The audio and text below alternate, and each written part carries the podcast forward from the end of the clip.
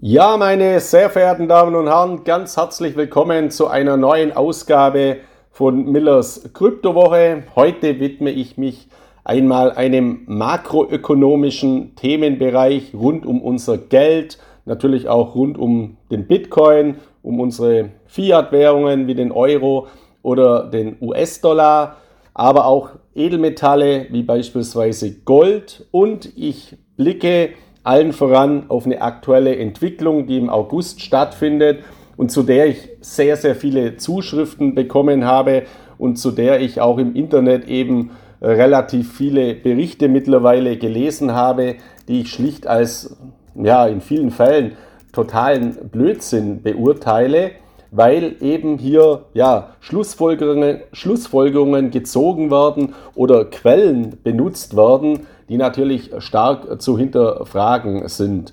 Und deswegen möchte ich das äh, Ihnen heute einmal näher bringen. Fangen wir mal mit dem Bitcoin an. Es gibt in den USA einen neuen Präsidentschaftskandidaten, äh, der äh, jetzt in den Vorwahlen erstmal antritt, und zwar von den Demokraten. Und äh, wenn ich mir dem seine Aussagen alle mal so anschaue, auch zu Corona beispielsweise, auch zu Russlandpolitik, äh, dann würde ich den überhaupt nicht ernst nehmen, äh, sondern äh, eher als Richtung, ja, total crazy bewerten. Jetzt hat der aber einen Namen, äh, der lautet Robert F. Kennedy Jr. Und dann ist es natürlich klar, okay, wenn jetzt in den USA ein Präsidentschaftskandidat Kennedy heißt, ja, dann muss man sich den halt schon mal ein bisschen näher anschauen. Also Robert F. Kennedy Jr ist eben Sohn von Robert äh, Kennedy und somit auch ein Neffe von äh, John F. Kennedy, also dem legendärsten oder einem der legendärsten Präsidenten, zumindest der jüngeren Geschichte in den USA. Und dieser Robert F. Kennedy Jr., der ist natürlich in der Bitcoin-Community jetzt sehr, sehr hoch angesehen. Äh, mir kommt es jetzt auch wieder fast schon so sektenartig vor wie bei Najib Bukele, also dem Präsidenten von El Salvador, dass man jetzt den praktisch vergöttert, weil er eben sagt, ja, er möchte, wenn er Präsident wird, den US-Dollar durch Hartgeld, durch harte Werte decken, indem er eben die US Treasury Bills beginnt, zumindest mal mit einem Prozent mit harten Werten zu decken.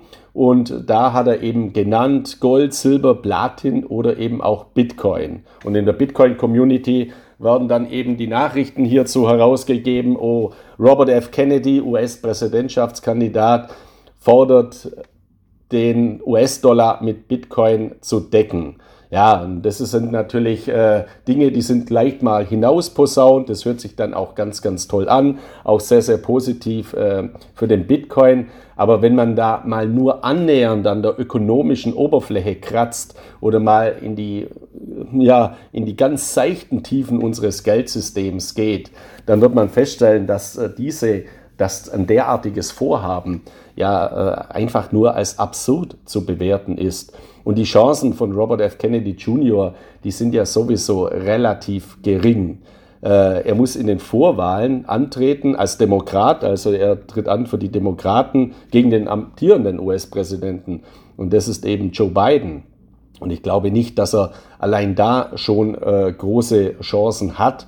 Immer vorausgesetzt muss man mittlerweile natürlich auch sagen, dass Joe Biden äh, seine Gesundheit äh, beibehält, beziehungsweise sein Gesundheitszustand nicht äh, weiter sich verschlechtert. Also manchmal muss man ja auch sagen, beim Präsidenten in diesem Alter, es wirkt schon relativ äh, komisch manchmal seine Auftritte, aber ich möchte nur noch mal in Erinnerung rufen, in welchem Alter äh, unser großer Kanzler eben Bundeskanzler geworden ist nach dem äh, Krieg, nämlich Konrad Adenauer.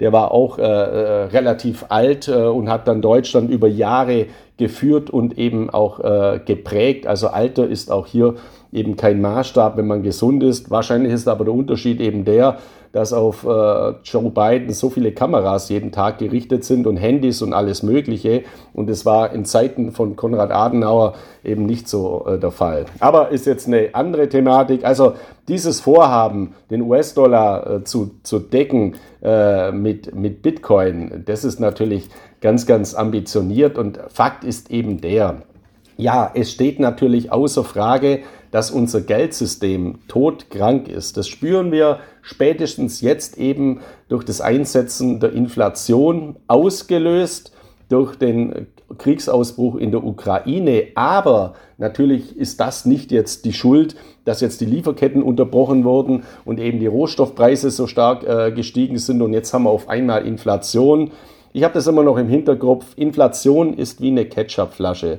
Man schlägt ganz, ganz lange hin und es kommt ganz, ganz lange nichts und auf einmal läuft die Flasche aus. Also dies im übertragenen Sinne. Sie kennen das vielleicht auch selber von den Pommes von früher. Man hat Pommes, man nimmt sie in eine Ketchupflasche und dann schlägt man hinten drauf und da kommt nichts raus. Und wenn was rauskommt, dann ist der ganze Teller voller Ketchup. Also das ist für mich ein ganz, ganz gutes äh, Beispiel, um Inflation auch äh, begreifbar zu machen.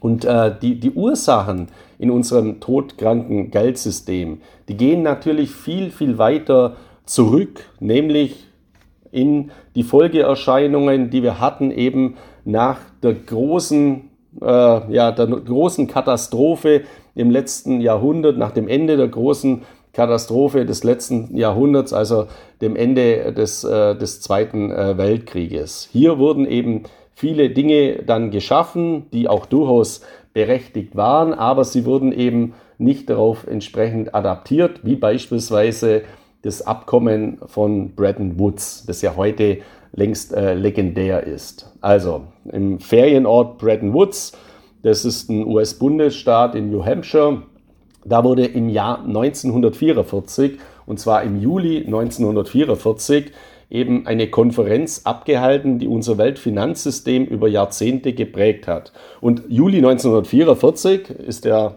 bekanntermaßen jetzt nicht nach Kriegsende, sondern das war mitten im Krieg oder zumindest gegen Ende des Zweiten äh, Weltkrieges, der am 8. Mai 1945 in Europa äh, geendet hat. Und an dieser Bretton Woods-Konferenz im Mount Washington Hotel nahmen 44 Staaten damals teil. Und nach dem Krieg ist auch Deutschland im Jahr 1904, äh, 1949 äh, dem Bretton Woods äh, ähm, beigetreten, also diesem Bretton Woods-System. Und zentrale Elemente dieses Bretton Woods-Abkommens, das sind jetzt beispielsweise wieder Punkte, die auch Robert F. Kennedy eben fordert, nämlich die Deckung des US-Dollars mit Werten wie beispielsweise Gold, Platin, Silber oder jetzt eben Bitcoin. Und äh, diese zentralen Elemente des Bretton Woods-Abkommens, damals 1944, war eben Gold. Und äh, damals war es so, dass eben hier ein, ein großer Ökonom für äh, das US-Finanzministerium tätig war. Das war ein britischer Ökonom, kennen wir alle, nämlich John Maynard Keynes. Und äh, ähm, das äh, ist eben auch äh, ein Punkt, der hatte äh, eben zentrale Elemente von diesem Abkommen von Bretton Woods, äh, die hießen damals White Plan. Und diese wurden äh, ähm, äh, eben entworfen von Harry Dexter White.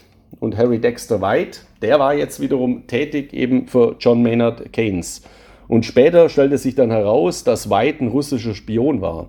Also das muss man sich auch in der heutigen Zeit mal dann äh, nochmal in Erinnerung rufen, wie kurios dann so ein Abkommen eigentlich zustande äh, gekommen ist. Also während des äh, Zweiten Weltkrieges, vor dem danach dann kommenden Kalten Krieg zwischen den großen Polen der USA und der Sowjetunion, hat dann an diesem Abkommen eben Ökonom mitgewirkt aus dem US-Finanzministerium, der, der ein russischer Spion war.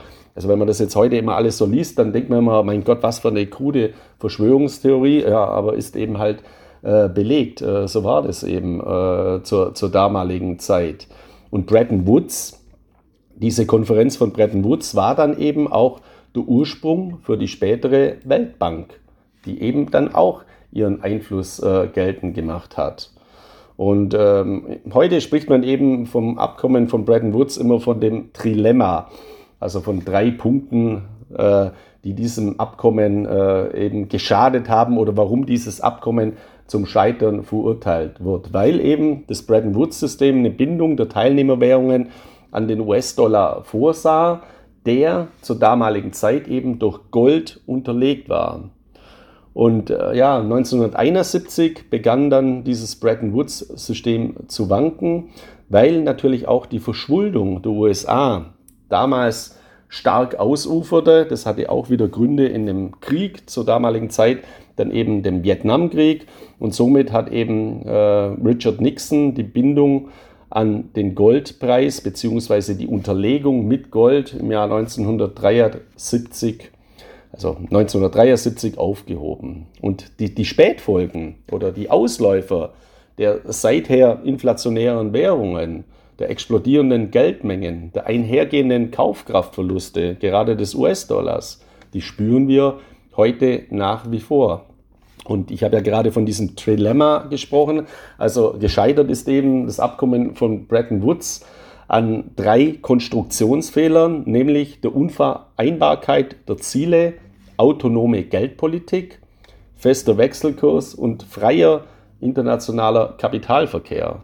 Und an diesen Punkten hat sich ja zur heutigen Zeit nichts geändert. Das heißt, jeder, der jetzt immer in den Raum wirft, äh, wir müssen unser Geld besser machen, indem wir es durch irgendwas decken, äh, Gold, Bitcoin oder was weiß ich, äh, Whiskyflaschen oder da kann man jetzt wirklich alles hernehmen. Deswegen wird das Geld ja nicht besser. Es wird auch nicht besser, indem man es digitalisiert oder tokenisiert. Also wenn ich immer die ganzen Diskussionen in Zusammenhang mit dem E-Euro oder mit einer, mit einer Staatskryptowährung äh, lese, da wird ja nichts besser, sondern sie wird eben tokenisiert, dass die Abwicklungsmechanismen und die Möglichkeiten besser werden. Aber die Schulden bleiben ja trotzdem. Ob ich jetzt einen 100-Dollar-Schein, der schuldbasiert ist, in meiner Brieftasche habe, physisch in meinem Geldbeutel, oder ob ich einen 100-Dollar-Token in meiner Wallet liegen habe, das ist das genau identisch gleich kranke Geld.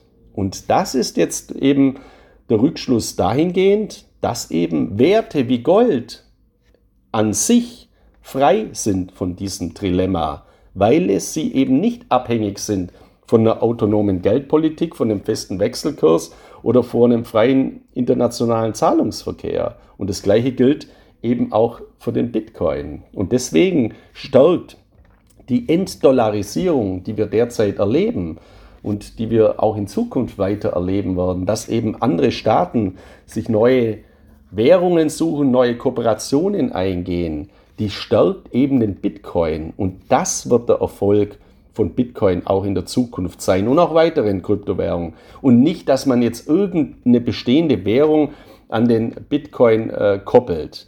Äh, die Dollarisierung, also Kryptowährungen wie der Bitcoin, haben eben in kürzester Zeit einen hohen Stellenwert in der Finanzwirtschaft erreicht. Und sie sind aus meiner Sicht eben gekommen, um zu bleiben. Und die Grundlage dafür ist eben eine Regulierung und Integration in bestehende Abläufe. Und genau das sehen wir. Und in Europa sind wir hier schon sehr, sehr weit.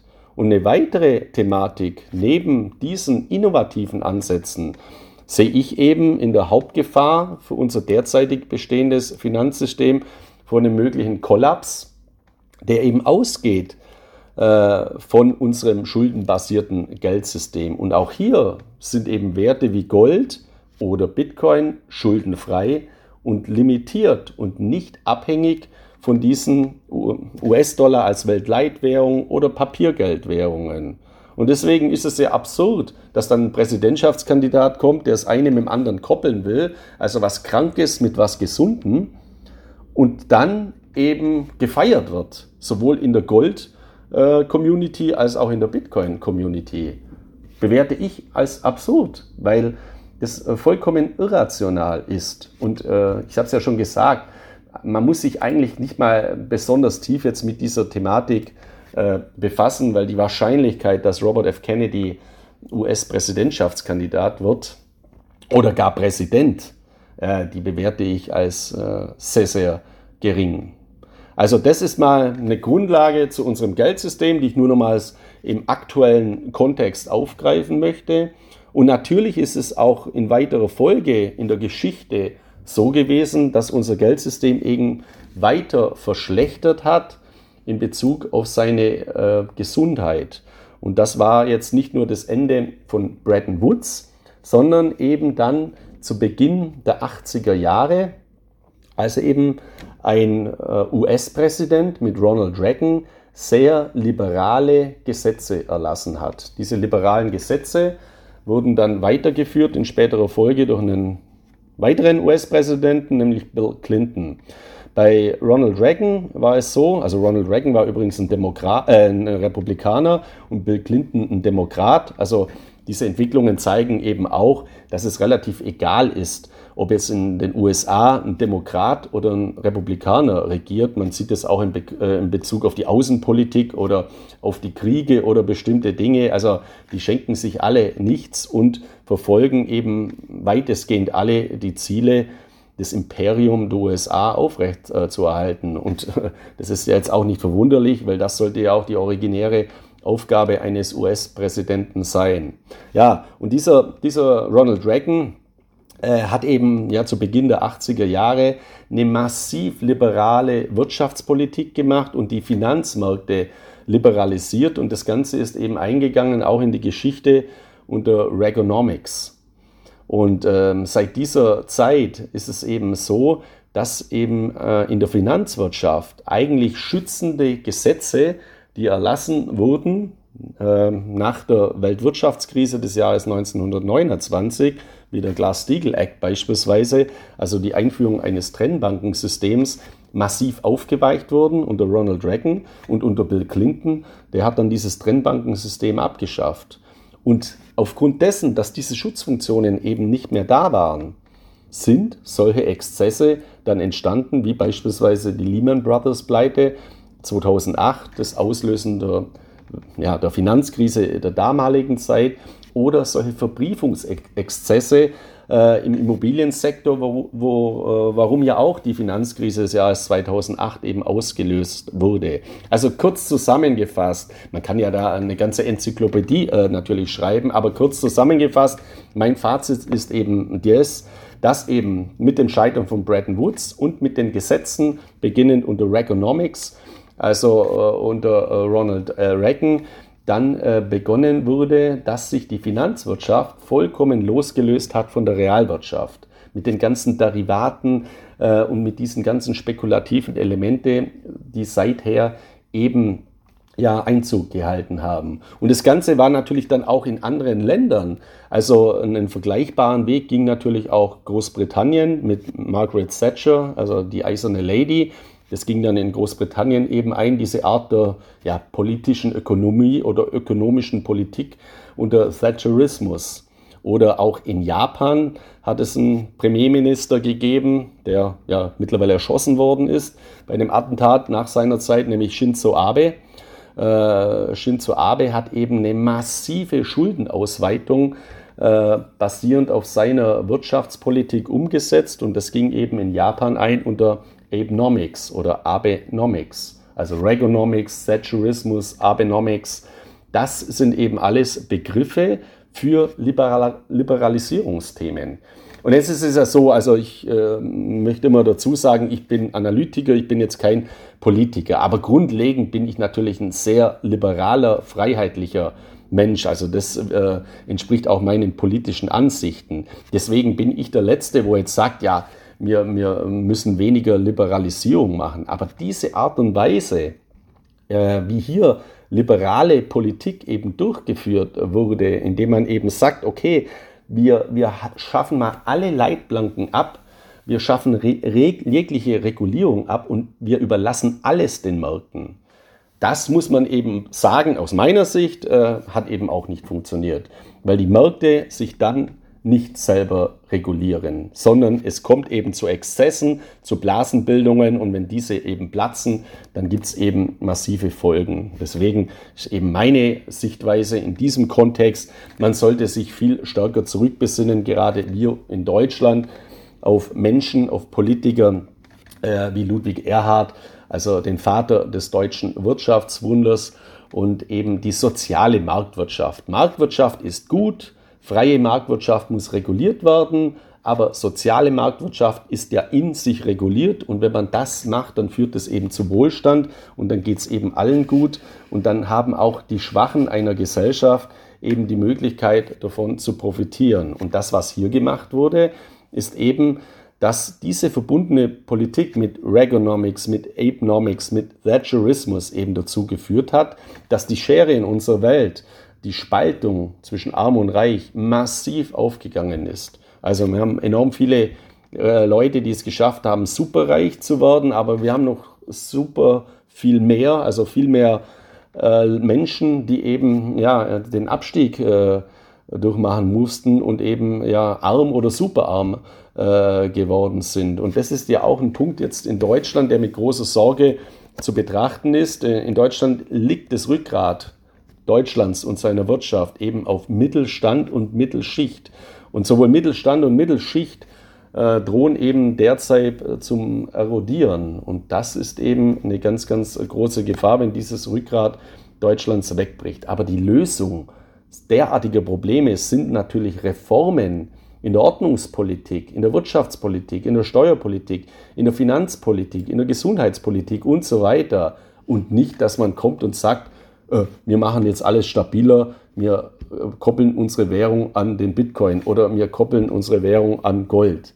Das ist ja eine so einfache Lösung oder eine so, so eine Nonsenslösung eben aus meiner Sicht, dass man das ja auch mal demaskieren muss, wenn immer äh, Leute mit derartigen einfachen Lösungen äh, daherkommen und dann ist alles damit gelöst. Und ich beziehe diese Kritik auch ausdrücklich auf die Bitcoin-Community ein, weil wie oft lese ich hier den Satz, der für mich ja mittlerweile wie so ein Gebot einer Sekte äh, daherkommt, Bitcoin fixes this.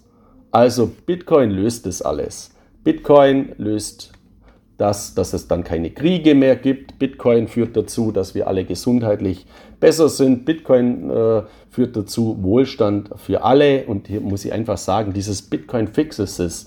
Das ist für mich mittlerweile ja ein absolutes Unwort und wirklich ein Bullshit. Als wenn man jetzt sagt, okay, wenn jeder von uns Bitcoin nutzt, dann wird die Welt alles gut, dann führen wir keine Kriege mehr, der Klimawandel hört auf, äh, wir bekommen keinen Krebs mehr und alles, äh, alles ist super.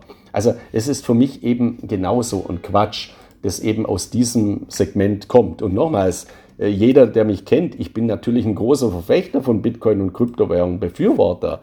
Aber dieses, diese Alleslösung oder zu sagen, wir müssen nur den Bitcoin einführen, dann wird alles gut, ist einfach Quatsch. Und genau das macht ja Najib Bukele eben in seiner Art auch in El Salvador. Der, also El Salvador ist, die Gefängnisse sind voll, es passieren Morde in den Gefängnissen, es sind Ausschreitungen im Land. Das ist ein gefallenes und gescheitertes Land. Und dann führt der Bitcoin als Landeswährung ein, weil das Land selber gar keine eigene Währung hat, sondern bislang den US-Dollar als Währung. Und dann jubelt man so eine Person, einen Diktator, äh, hoch und sagt, oh super, Bitcoin-Standard, der macht es richtig. Das finde ich totaler Quatsch. Und ich orientiere mich ja an der Politik äh, eher dann an Ländern wie Liechtenstein, Fürstentum Liechtenstein oder die Schweiz. Das Fürstentum Liechtenstein plant auch, den Bitcoin für Steuerzahlungen einzusetzen, hat ein Blockchain-Gesetz erlassen als eines der ersten Länder in Europa, ist ein Early Adopter also ein, ein frühzeitiger Anwender von Lösungen von, oder von regulatorischen Vorschriften, die aus dem EU-Raum kommen, obwohl Liechtenstein gar kein Mitglied der EU ist, aber eben im Gegensatz zur Schweiz Mitglied des europäischen Wirtschaftsraumes. Deswegen werden auch Regelungen wie Mika beispielsweise, also die Kryptowerte-Transferverordnung, also oder die Kryptoregulierung umgesetzt und intelligent eben integriert in ein solides, stabiles Land, das frei ist von Schulden. Es gibt keine liechtensteinische Staatsanleihe. Liechtenstein hat keine Schulden. Also aus so einer Position der Stärke, das macht für mich Sinn. Und da muss auch kein Staatspräsident kommen oder kein Regierungschef und sagen, wir lösen alles mit Bitcoin. Und wenn man Bitcoin einführen, wird alles gut. Nee, sondern die agieren aus einer Position der Stärke und sagen, okay, wir versuchen auch neue ähm, innovative Entwicklungen zu integrieren. Ja, und jetzt gibt es eben aktuell äh, eine Entwicklung, aufgrund ich diesen Podcast jetzt heute eigentlich äh, gemacht habe, also das mit Robert F. Kennedy, das ist für mich eben so ein, so ein Nebenrauschen eigentlich, wenn ich das nicht jeden Tag irgendwo auf irgendwelchen, Pod, äh, auf irgendwelchen Newsblogs oder in irgendwelche, auf irgendwelchen Krypto-Internetseiten lesen würde. Aber es ist für mich eben was äh, ganz, ganz Unbedeutendes. Was äh, äh, der Fall ist, dass ich in den letzten Wochen wiederholt Leserzuschriften erhalten habe mit Fragen zu einer angeblich schon bald kommenden BRICS Goldwährung.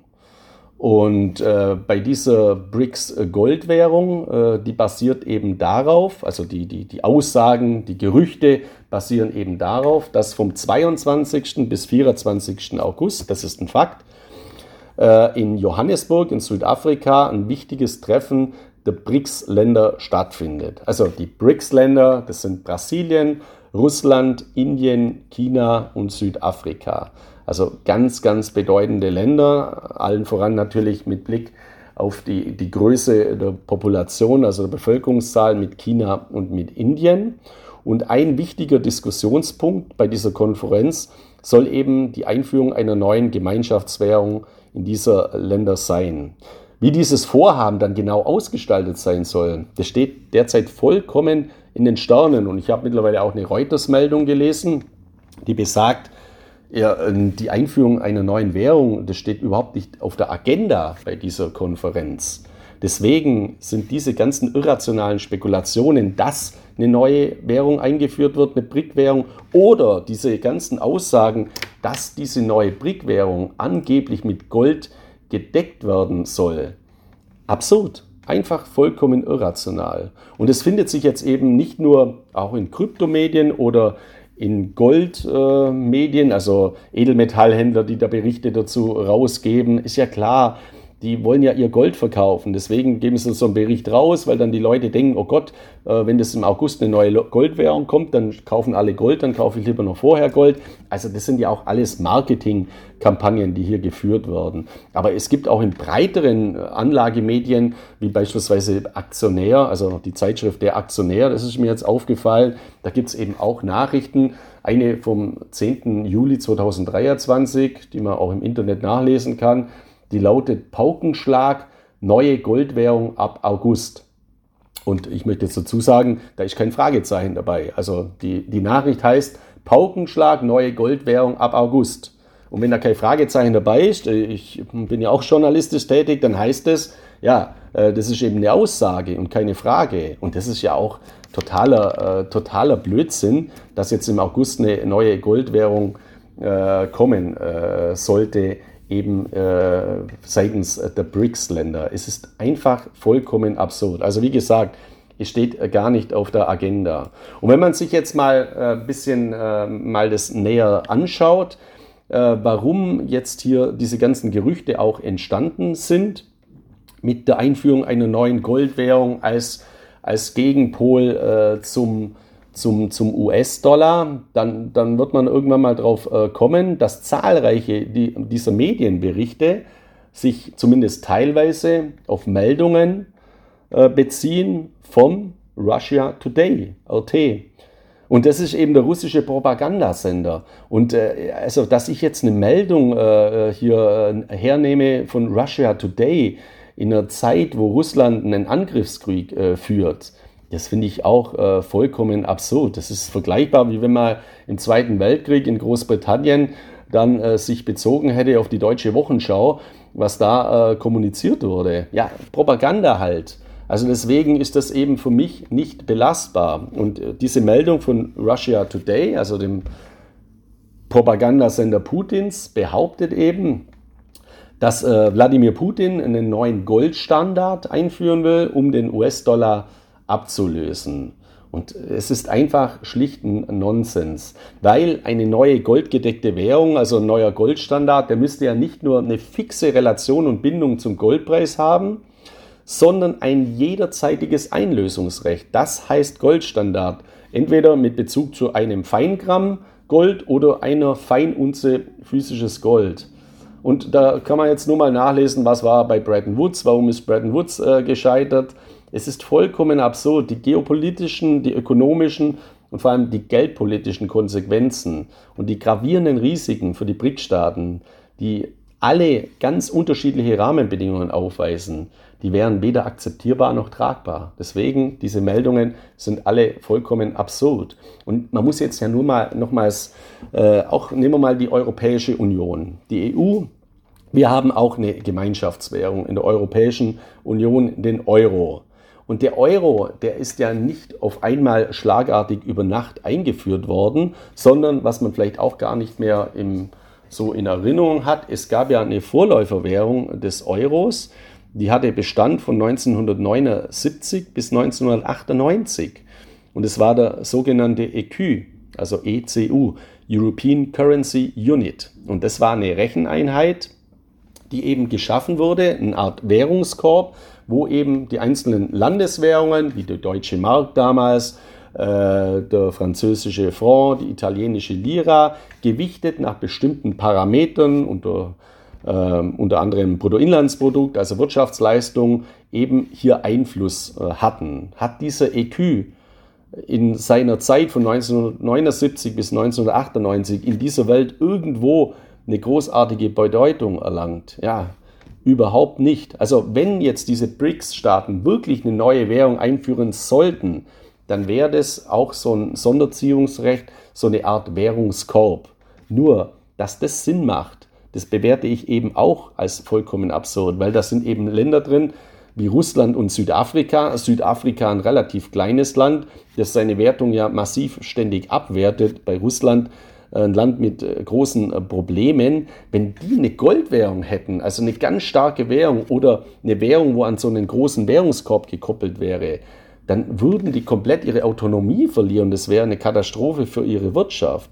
Und auf der anderen Seite haben wir ja Riesenländer in diesem Währungskorb mit drin, mit Indien und mit China. Ja, wenn ich von sowas überzeugt bin, ja, dann kaufe ich halt gleich einen chinesischen Yuan oder Renminbi, weil der müsste in diesem Währungskorb ja ein Vielfaches gewichtet sein von äh, Südafrika. Und auch Brasilien ist natürlich ein Land mit großen, großen Problemen. Und wenn wir jetzt nur mal sehen, in unserem Europa, in dem wir jetzt, ja jetzt mal mit Ausnahme vom Jugoslawienkrieg, äh, wenn man das jetzt mal beiseite lässt, also seit 1945 Frieden haben, auch einen immer stärker zunehmenden Binnenhandel, regional äh, relativ nah beieinander sind, und trotzdem haben wir enorme Probleme äh, in Europa, weil wir eben eine Währungsunion mit dem Euro umgesetzt haben, ohne parallel dazu eine Wirtschaftsunion zu machen oder auch eine Steuerunion, eine Sozialunion. Also die Probleme sind ganz, ganz gravierend.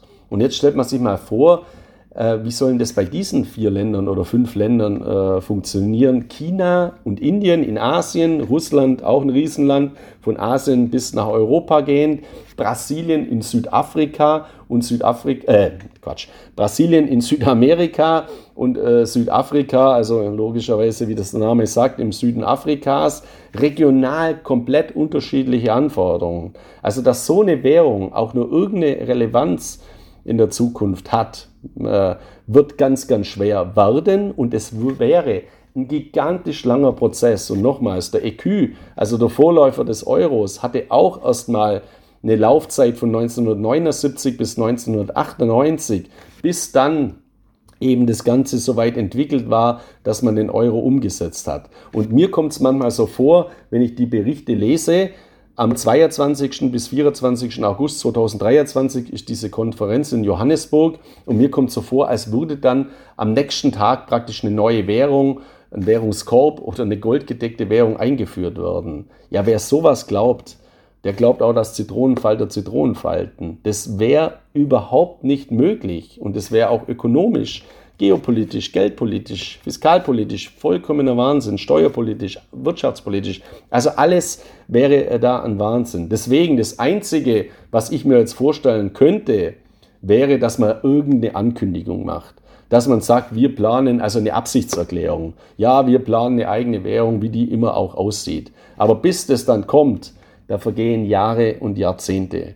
Und deswegen ist das dieses Vorhaben jetzt äh, überhaupt kein Anlass für irgendwelche Panik oder irgendwelche äh, Dinge, die man jetzt äh, strukturieren sollte, weder in Bezug auf Gold noch in Bezug auf Bitcoin. Der Bitcoin wird sich durchsetzen, Gold hat sich seit 5000 Jahren durchgesetzt.